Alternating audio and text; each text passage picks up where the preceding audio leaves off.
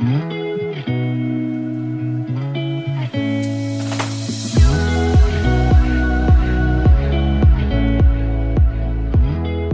大家好，欢迎来到 Annie 的爱情急诊室，我是 Annie，你的爱情诊疗师。在这里，我会解答大家在感情上遇到的疑难杂症，也会邀请听众朋友来节目上分享亲身经历的感情故事。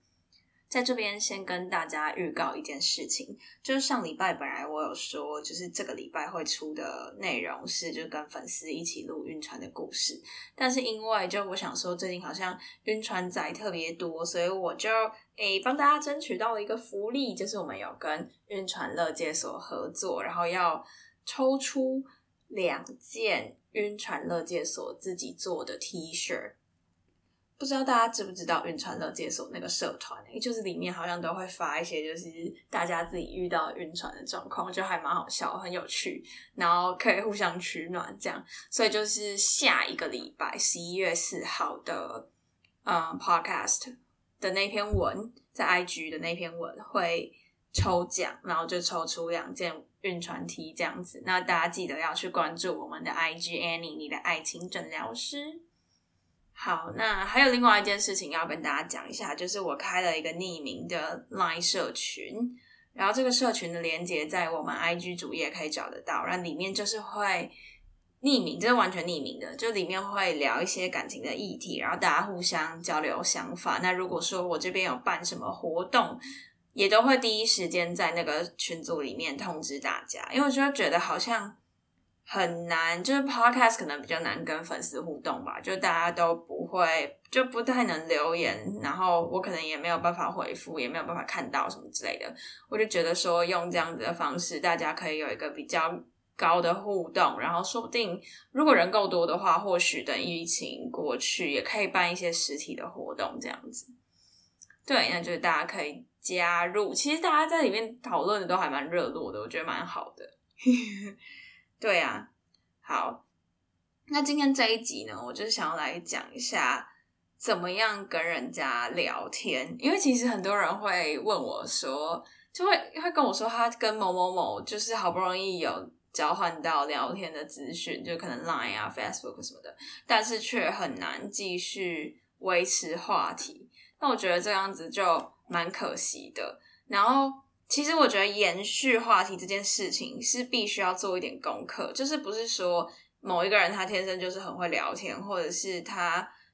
就是有源源不绝的话题可以跟大家聊。其实这永远都是会有碰壁的一天啦。毕竟如果你今天认识的是一个可能跟你距离很遥远啊，或是可能年纪有一些差距等等的，你可能一时之间找不到一个切入的点。因为像我觉得我自己。算是一个还算蛮会聊天的人，但是如果今天遇到年纪跟我相差比较大的人，或是真的领域差很多很多，我也会有点难开头。那我刚好就是有整理了几个聊天的步骤，总共是四个关键，然后就是我我好像那个什么中国标语，四个步骤四个关键没有啦，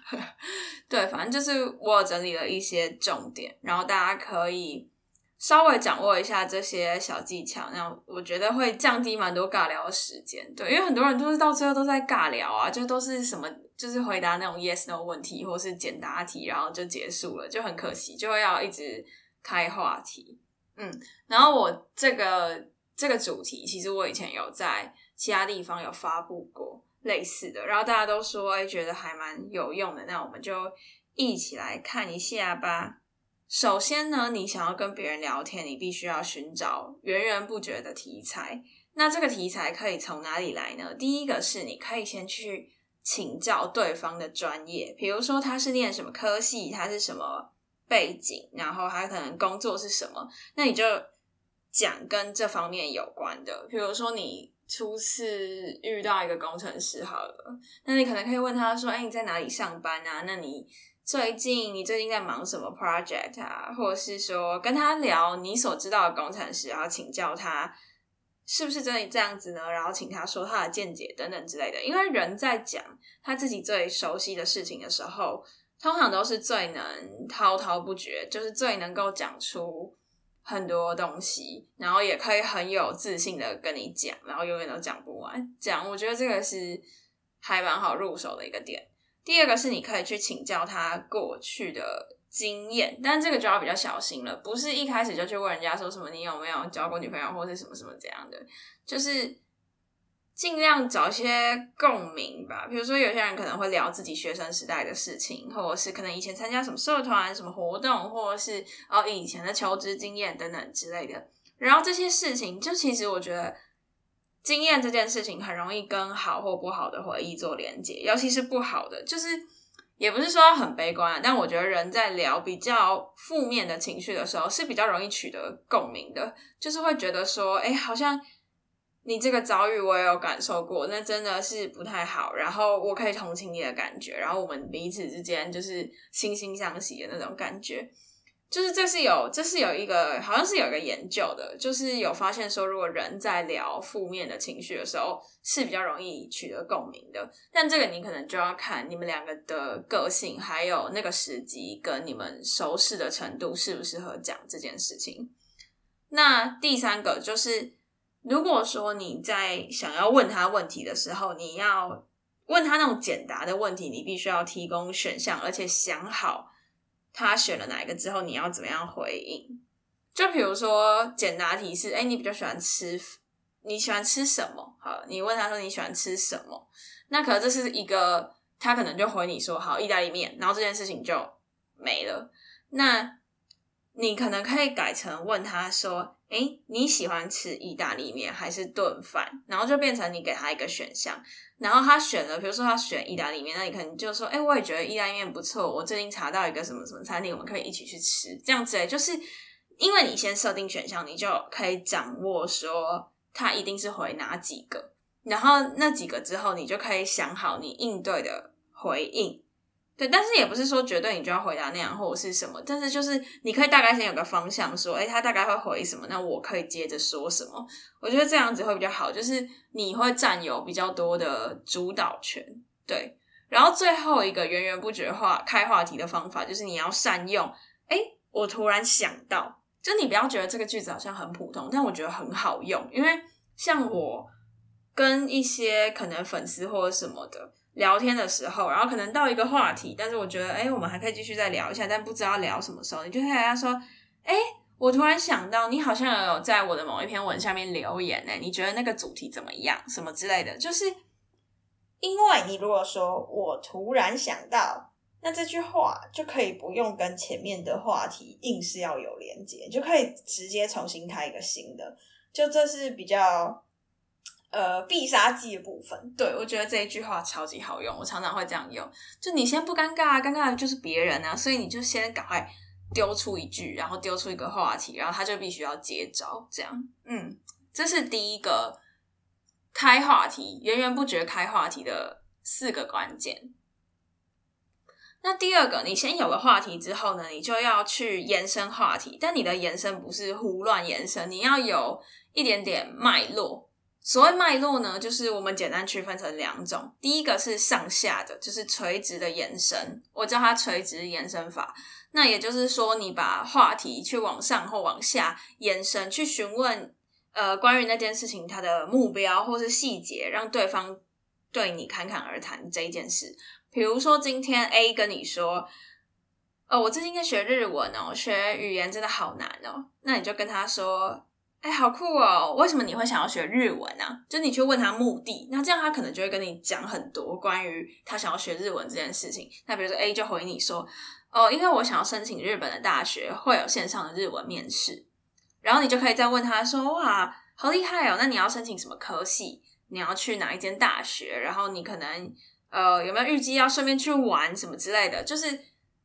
关于这件事往上或往下的延伸。”然后让他对你在这件事上面侃侃而谈，而且我觉得在这个重点，像不知道刚刚有没有听到，就是我会回他说：“哎，好酷哦，或是好棒哦，好厉害。”就是你要适时的去称赞他，会让他更想要跟你讲更多。就是有点像我前面讲的，你要让他有自信，在这件事情上面让他有自信，他就会想要跟你聊多一点。那再来，除了垂直之外，就是水平的延伸。我叫它水平延伸，因为它是横向的去扩展话题。那怎么样扩展呢？就是把这个话题跟你自身的经验去做连接，不仅可以去拓展这个话题，也可以让对方更了解你，你也可以更了解他。像比如说一样的情境，他说：“哦，我最近在学日文，学语言真的好难哦。”那你可以跟他说。哦，我也懂那种感觉，因为我最近在学韩文。那这个时候你说你在学韩文，那他当然也会好奇你为什么学韩文啊？这时候又回到垂直延伸法，他就问你说：“哎，为什么你会想要学韩文呢？”我是因为想要考一个检定，我才去学日文的。像这样，然后你就可以再跟他说：“哦，我很喜欢韩国的文化，跟你分享我最近在看的电影之类的。”像这样就是。你先去水平的扩展这个话题，然后跟你自己的经验做连接，那他就会觉得，哎，你也抛出了一个不错的话题，他自己也会再去做垂直做水平的应用，嗯，大概是这个样子。那至于话题的内容呢？因为我刚刚已经讲过了嘛，怎么样开话题，然后怎么样去延伸，那再来就是话题的取材应该要从哪里？那我分成。四个层面怎么都是四啊？台湾人会觉得四是很不吉祥的数字吗？笑死！好没有啦，开玩笑。可是真的就刚好都是四个。然后我觉得这个话题呢，必须要由外向内，而且还要看你们之间熟识的程度。那四个层次呢，第一个就是你们可以聊完全。对外公开开放的事，这是最一开始初次见面的时候可以聊，像是可能职业啊、科系啊，或是他的专业领域啊、专业能力等等之类的。那第二个就是他对刚认识的人开放的事情，比如说像是呃兴趣啊、喜好啊，或是平常都在做什么啊等等之类的，这是第二个层次。那在往内呢，可能是对亲朋好友才会。对亲朋好友才会开放的事情，像是可能他最近的烦恼，或他的梦想，或是呃他的回忆等等之类的，就一层一层的往内。到第三的时候，可能开始就是有一些负面的情绪，或是负面回忆。然后就像我刚刚讲的，聊负面的事情的时候，可能比较会有共鸣。对，这是第三个。那最最最里面呢，就是你们可能已经到一定的交情之后，他可能会对你们就可以开始聊一些几乎不太对任何人开放的事情，像可能情商啊，或是过去，或是一些心境啊、价值观的交流等等之类的，就是要由外向内，一层一层的去拨开，不要太急，这样子，嗯。等到你以上前面三个重点都掌握住之后，就是第四个。第四个就是你要去注意一些小心机，就是诶，可以分成两个来说。第一个就是在关于开话题的这个部分，你可以多去观察对方，不是像变态那种，就是可能你。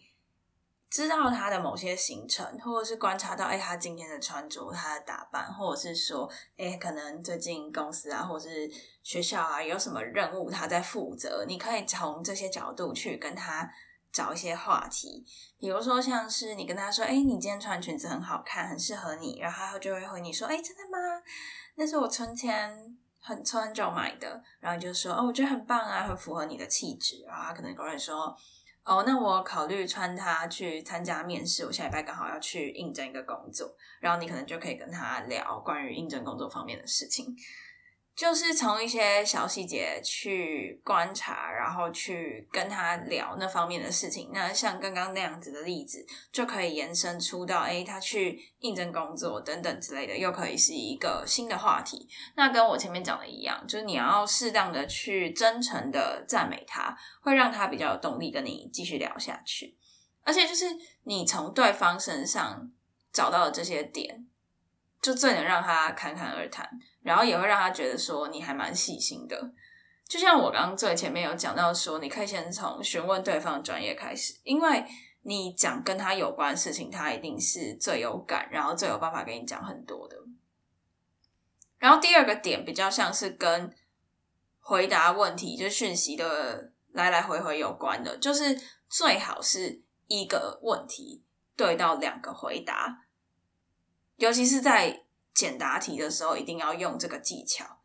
才不会让话题就断在你的那个回复就没了。怎么讲呢？就是举例啦，举例，今天对方跟你说，哎，跟你说一个悲剧，我昨天弄丢钱包了，然后这是一个一个通常一般人都只会回一句的情况吧，就通常。通常大家都只会回哈，真的假的，或者是啊，好惨哦，或者是啊，帮你拍拍什么之类的，就是通常都只会回一句。但是这样子很有可能这个话题就会停在这里，然后你可能他就已读你好一段时间，然后等他去找到他的钱包之后，可能才会跟你讲。但是如果你可以多回他一句，比如说你第一句是哈，真的假的，拍拍你，这是第一句。第二句是你问他说，哎，你记得你是在哪里弄丢的吗？或是嗯，要不要陪你一起去找什么之类的。多回一句相关的讯息，就有办法让你们之间再多聊久一点，也会让他觉得，就是如果是这个情况吧，也会比较觉得说他自己有被在乎，然后有被关心的感觉。对，以上就是我觉得在聊天的时候可以多注意的四个大关键，然后底下都有各自一些重点。那这个我说的这些，我会把它统整成一篇文章。那预计会在这个礼拜天发布，然后会做成图流程图的方式，让大家可以更好的去看这个整个流程，还有你要注意的事情。那大家再继续锁定我的 IG Annie，你的爱情诊疗师这样子。那最后呢，我是想要来回答一下我最近匿名提问箱收到的问题。我之前忘记开通知，然后。其实这阵子多了两三个问题，然后我没有发现，对，所以我现在就来回复一下。第一个是说，我刚升上高二哦，我的客群有到高中，是不是？就是有小妹妹、小弟弟这样。他说他最近很喜欢某一个女同学，然后他说刚分班。刚认识一个月，没有到很熟，但是课堂分到同组的时候，互动可以很自然，也不会尴尬。我应该要做什么才能有进一步暧昧的发展呢？我觉得就像我刚刚讲的吧，就是你要由外到内，越来越深入的聊天，才有机会发展到暧昧。就是你说你们只有分到同组，可以互动很自然，也不会尬，但是这个只是。很一般同学的关系而已啊，甚至可能你们还没有建立朋友关系，就不要想那么快就要到暧昧。就是你你自己也说，你们才刚认识一个月，没有到很熟，那就想要暧昧有点太早了。嗯，就你可能要先慢慢跟他，就是想办法跟他有私讯的机会吧。我觉得有私讯就会差很多。比如说，你不是说你们分组分到同一组嘛？那你可能就是。找一个机会密他吧，像我自己在，比如说参加一个活动或者参加一个营队的时候，实体的啦，我可能就会找机会说什么，哎，可不可以陪我去一下厕所或者是什么的，或者跟对方，比如说借支笔啊什么，然后去跟他聊天，就借由这个机会去跟他多聊一点。那像你说你们分到同一组，你可能就可以。呃，可能加他好友啊，然后问他一个关于你们分组报告的事情等等之类的，然后找到一个机缘，然后继续聊下去。那在聊天的时候，可能可以掌握我刚刚前面说到的那些这样子。嗯，但我觉得就是，尤其是在学生恋爱的这个阶段，不太需要求快速吧？就毕竟你们还要待在同一个班级，当同学的时间还很长。如果说你们因为太快进入一段关系，然后导致之后可能会很尴尬什么的，也不是很好。然后加上你们其实还会再当同学很久，所以你可以慢慢观察，观察到底适不适合交往，适不适合喜欢，然后再去决定进一步的发展，就慢慢观察了。我觉得，嗯，但是学生时期的恋爱是最单纯、最好的，所以如果能有幸谈一场学生时期穿着制服的恋爱，我觉得是很棒的。嗯那第二个问题是，有一个人说，他说：“Hi Annie，我是一个快要二十一岁的女孩子，对于男友和异性的界限，到底要怎么样去沟通跟解释，才有办法理性的说到重点，而不是无理取闹呢？希望可以为我解答。我刚节目最一开始有说，我们有个匿名的 LINE 社群嘛，就是会聊一些关于感情的议题。那我也要把，因为我自己是女生，所以我觉得我可能不太懂。”男生担心的点，所以我要把这个问题匿名的在我们那个匿名的社区里面讲，就问说：“哎，那各个男生有什么想法吗？”然后我就有得到一些回复，有一个人说：“他说看男朋友，哎，因为我是一个很不介意的人，我觉得我不想要限制另外一半交友的权利。如果他们有肢体的接触，我才会开始看状况。然后我就问说，那如果讯只是讯息的聊天呢？然后就有人说，他说他觉得这是一个自重的问题，就是要把有另外有另外一半这件事情当做是一个责任，然后时时刻刻记着。就好像如果你是一个老师，那你教导学生就是你的责任，你不能忘记，你时时刻刻都要记住当老师的责任是什么。比如说，呃，引导学生正确的未来，或是要以身作则等等之类的。所以他觉得说，嗯，这就是身份的问题。就像你是老师的时候，你就不能发展师生恋啊，什么什么什么之类的。那回到伴侣来说，他觉得也差不多是这样的感觉。如果你觉得没有违背自己良心、自己的原则和自己的这些规范和定义，男朋友生气就不算是你自己做错什么。但是当然。两个人是密切的关系，也有可能需要互相让步，所以要看男朋友在意的程度。每个人不一样，需要和自己的男朋友沟通。然后还有第三个同学，第三个粉丝，他是说，如果事先有沟通好的话，就好像他自己是没有什么异性朋友，如果有的话，也都是有男有女的群组，尽量要介绍给女方认识。嗯。这是我得到的三个回复，这样子。如果你问我的观点，我会觉得你要去探究到底你男朋友会觉得担心的最根本的点到底是什么，就是缺乏他当然是缺乏安全感嘛。但是缺乏安全感有很多个原因。我记得我在上一次的解惑好像有讲，嗯，第二十集啊，二十四，第二十四集的时候，我好像有讲过关于。安全感的根源，然后还有怎么样去让双方的感情更有安全感的这个问题。比如说，我觉得有一些人，他可能是因为没有取得足够的信任，就可能说你今天就是放心的介绍给他你的异性朋友，或者是说你就好声好气的说，哎，还是你看一下，哎，最近。我跟那个谁啊聊到什么或者是什么，就你不是说看啊看，你就去看，你就看我手机啊，我没有怎样，我就是没怎样，你去看你就可以证明我的清白，不是这样子，是你算是被限制的一方，但是你有义务要去安抚他的情绪，因为如果你只是一味的去接受他的限制，那到最后其实你们两个都不会是很开心的，就你们一个就会觉得说啊他还要我管，另外一个会觉得说哈他就这样一直管我，我都没有交友权什么的。这样子其实不是很健康，所以我觉得就是你可以用分享的方式让他知道说，哎，其实这些人就只是你可能人生中很重要的几个朋友，然后也就固定这几个啊，你们也没有干嘛，你可能也是久久聊一次，或是久久见一次面，什么什么之类的。因为像我自己也是在一个像像 Animal 这边就是一个男生居多的团队。然后可能像我们学校也是男生比较多，所以你可能参加活动啊什么的，还是会以男生的朋友比较多。但我觉得今天就是你要做到说，让对方知道这就是这就是这个环境就是这样，那这些人就是你的朋友，你不应该要，也不是说他不应该要限制你，是你要做到让他能够放心吧。那如果今天他的问题是，嗯，可能很担心。你被那些人抢走什么的，那你可能就是要安抚他说你真的很爱他，然后或许是你可能偶尔我不知道这样有没有用啦，可能晒晒他的照片，或者桌面放他的照片什么之类的。但我觉得这很一这些动作都是可以让对方更有安全感，没有错。但我觉得今天最重要的还是你要想清楚说，呃，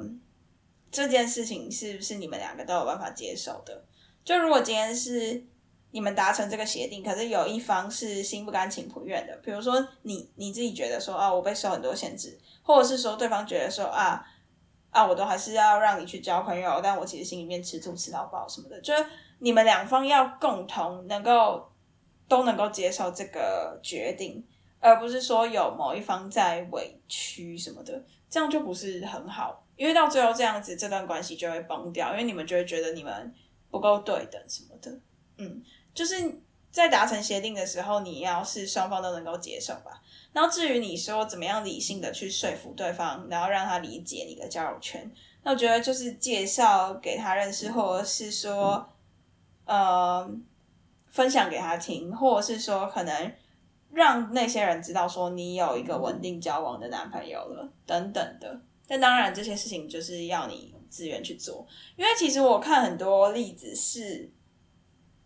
有一些人他有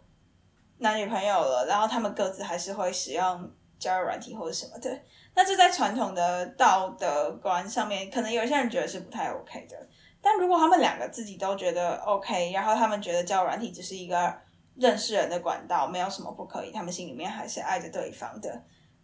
那 OK 啊，我觉得没有什么关系。就是你只要做到两个人都觉得 OK，那外面的人怎么看，或者是呃你的亲朋好友怎么看，那都不是重点啊。重点是这个协议要是你们两个都能够接受，而且都觉得很舒服的，而不是说某一方在委屈或者是生闷气什么之类的。对啊，那以上就是我的看法，还有几位男性粉丝的看法，希望能够帮助到你这样子。好，那今天的分享就到此结束啦。那结束之前，还是有两件事情要提醒大家。第一个就是我们下一集的 podcast 在 IG 上面的贴文，就其实我每一次发一集 podcast，我都会在 IG 有一个应对的贴文，不知道大家有没有注意到？就你可以去追踪我们的 IG，然后每一次我有发一集 Podcast，就会发一个文章来概述一下这一集的内容。对我们 IG 有三个专栏，一个是 Podcast 的特辑，就是一个长得有点像视窗的那个，然后那个就是会在概述 Podcast 的内容。然后另外一个是关于交友啊，关于晕船的一个迷因。然后第三个是如何提升你自己的魅力，可能像是从发型啊，或是从穿搭啊，或是从一些可能呃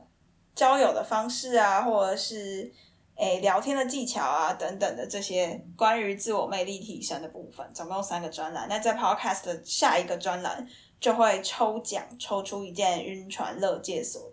的 T 恤，这样大家可以关注一下。那第二件事情就是我们有匿名的 Line 社群，然后会在里面聊一些感情的话题，然后彼此交流彼此的想法。那当然，我有举办什么抽奖活动、实体活动，或是什么一些线上活动，或是发布了新的贴文和 Podcast，都会优先在这边跟大家分享。所以就是有点像 VIP 跟挚友的概念，那大家赶快加入哦。好啦，那今天的诊疗就到此结束啦。喜欢今天的分享，别忘了追踪我的 IG Annie，你的爱情诊疗师，也可以点主页的连接，更了解我们哦。最后啊，如果你还在为情所苦，欢迎到匿名提问箱写下你的问题，挂号 Annie 爱情急诊室，让我治愈你的心。那我们就下集见啦！下集是很精彩的晕船故事哦，还可以抽奖哦。那我们就下集见喽，拜拜。